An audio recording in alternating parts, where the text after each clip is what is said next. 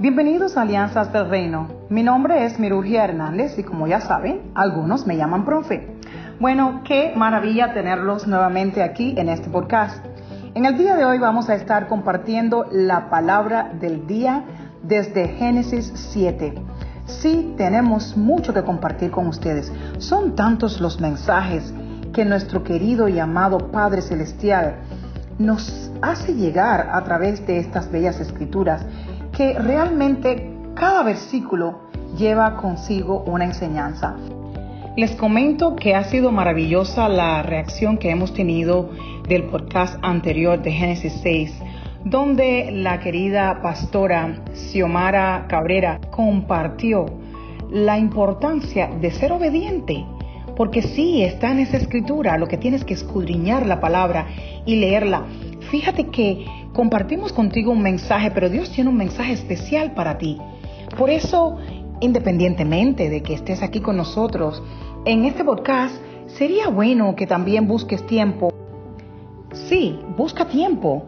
Tiempo para escudriñar la palabra. Tiempo para tener un espacio a solas con Dios. Ahora sí, hablemos de la palabra de hoy. Tenemos nuevamente en Alianzas del Reino a la pastora Xiomara Cabrera de la Iglesia Cristiana Vida en Matanzas, Cuba. En el día de hoy queremos hablar acerca de Génesis capítulo 7. En el capítulo anterior habíamos visto cómo la maldad había crecido sobre la tierra, cómo Dios decide enviar un diluvio universal y le dice a Noé que construyera un arca. En este capítulo 7, en el versículo 1, Dios le dice a Noé, entra tú y toda tu casa en el arca. Ahora, número uno, esto nos demuestra el favor y la misericordia de Dios con nuestra familia. Es real que la salvación es personal, pero Dios tratará con ellos de una manera especial para que ellos también puedan ser salvos, a través de nuestros testimonios, a través de nuestras vidas.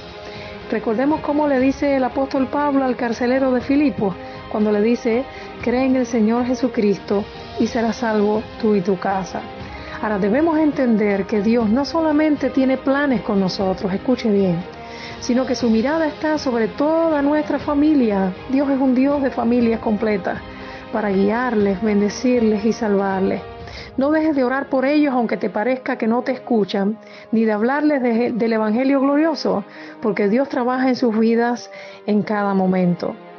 Ahora, número dos, dice que Dios le dijo en ese versículo 1, Dios le dijo, porque a ti he visto justo delante de mí en esta generación.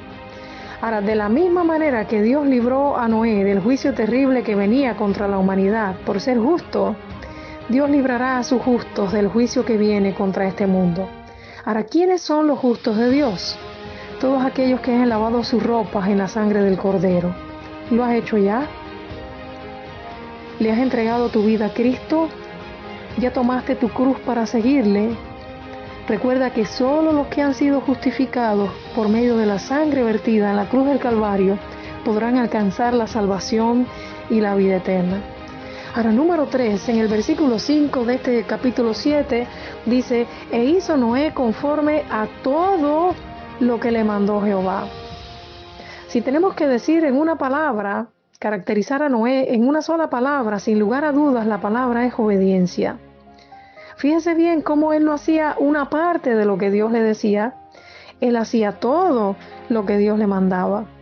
Ahora escuche bien, si queremos que Dios nos bendiga, y hallar gracia delante de sus ojos, no solamente debemos hacer una parte, sino todo lo que Él nos manda. Ahora, número cuatro, Dios le mandó a Noé a tomar siete parejas de los animales limpios y una pareja de los animales que no eran limpios. También siete parejas de las aves. Ahora, si construir el arca no era fácil, imagínense buscar todos estos animales y aves por pareja. Pero la palabra de Dios nos dice en el versículo 15, vinieron pues con Noé al arca de dos en dos de toda carne en que había espíritu de vida. Y los que vinieron, macho y hembra, de toda carne vinieron, como le había mandado Dios, y Jehová cerró la puerta. De manera que el mismo Dios fue trayendo los animales por parejas, por especies, y ellos entraron solos en el arca. Esto nos enseña algo bien interesante. Cuando nosotros hacemos lo posible, Dios hace lo imposible. Noé construyó el arca, Dios hizo que los animales por especies, por parejas, todos vinieran y entraran por sí solos dentro de ella. Número 5. La palabra nos enseña que llovió sobre la tierra 40 días y 40 noches.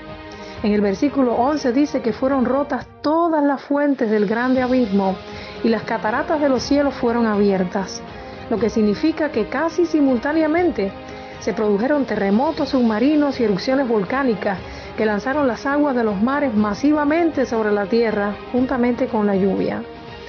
El número 40 en la Biblia significa número de prueba, pero Dios protegió y guardó la vida de Noé, de su familia y de todos aquellos animales y aves, porque se encontraban en el único lugar que ofrecía el refugio divino en aquellos momentos.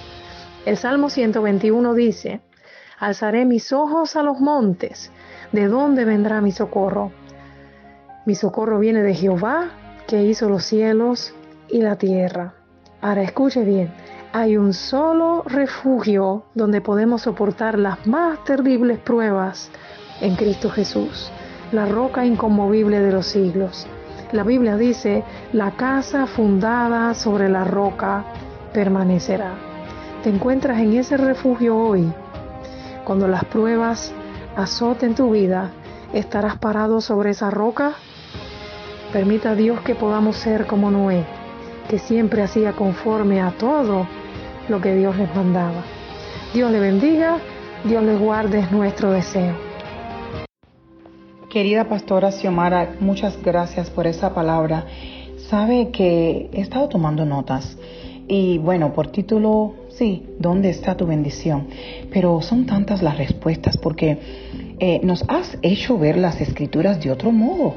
Este Génesis 7 que lo veíamos como algo triste, que el hombre está tratando de volver a poblar la tierra, que Dios le dio instrucciones eh, específicas a Noé y como que parecía algo trabajoso, pero ahora veo dónde es que está mi bendición.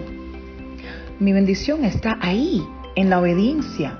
Mi bendición está ahí en la comunión con Dios. Y eso aplica a ti también. Es ahí donde está tu bendición. En la obediencia, en el caminar con nuestro Padre Celestial en el día a día.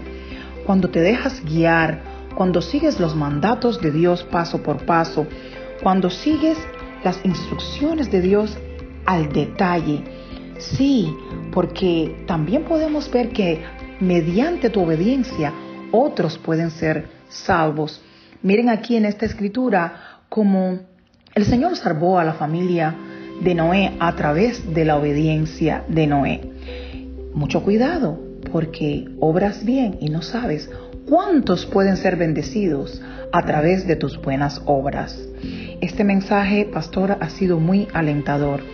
Y hay algo más que aprendí de esta palabra que usted compartió, eh, pastora aprendí que Dios es mi refugio divino, mi socorro.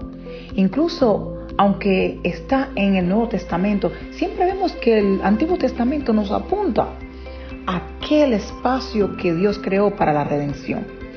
Qué maravilla la palabra de Dios. Pues mi oración por ti, hermano mío, hermana mía, amigo, amiga, madre, padre, hijo, persona de familia, mi oración por ti en el día de hoy es que te mantengas ahí donde está tu bendición, en la obediencia, en el caminar con Dios, en comunión con Dios, buscando de su palabra. Y permite que siempre la palabra de Dios sea el sonido más alto que escuches, aún por encima del ruido de la ciudad. Que Dios te bendiga y ya sabes, aquí estamos en alianzas del reino para servirte.